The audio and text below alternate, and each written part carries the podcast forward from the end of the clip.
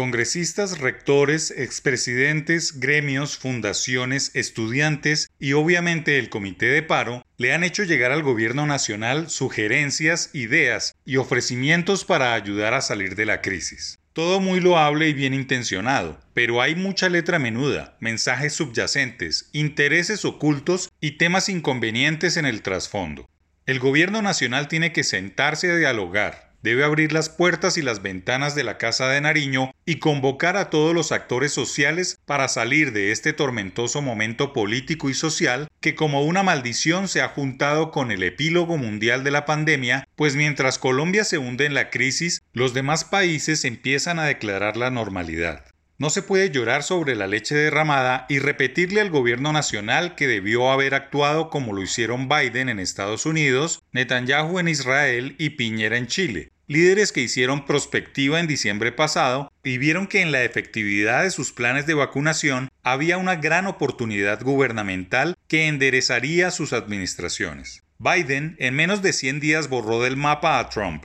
Netanyahu pudo enderezar su gobierno y Piñera le devolvió el orgullo a los chilenos en medio de un cambio de su Carta Magna.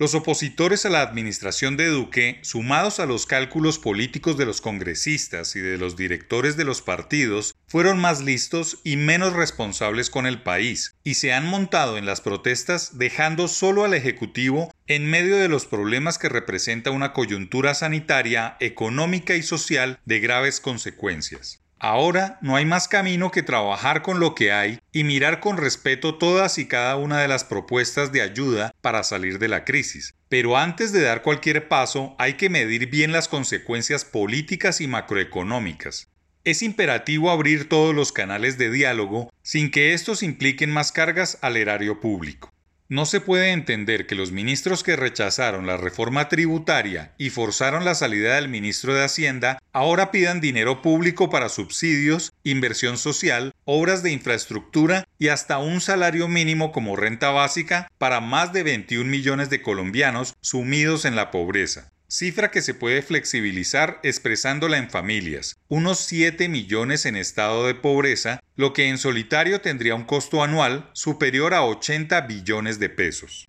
Hay que mirar con tranquilidad y responsabilidad cifras como esta. Al corte de febrero, 3.594.177 personas declararon renta y de esos, solo 1.635.578 pagaron un impuesto superior a cero. Ahí automáticamente se entiende que es imperativo no solo subir de esos 3,6 millones de colombianos declarantes, sino más aún que sean más de esos 1,6 millones los que contribuyen a las arcas nacionales, para que haya recursos que puedan financiar todo lo que los manifestantes piden o reclaman. Por ahora, hay que tratar que los abundantes pliegos de peticiones y recomendaciones espontáneas se distancian de onerosos compromisos presupuestales, pues mientras no haya una verdadera reforma tributaria estructural, no se pueden comprometer gastos con cuenta de cobro a unos impuestos que no crecen ni se multiplican porque no hay crecimiento económico.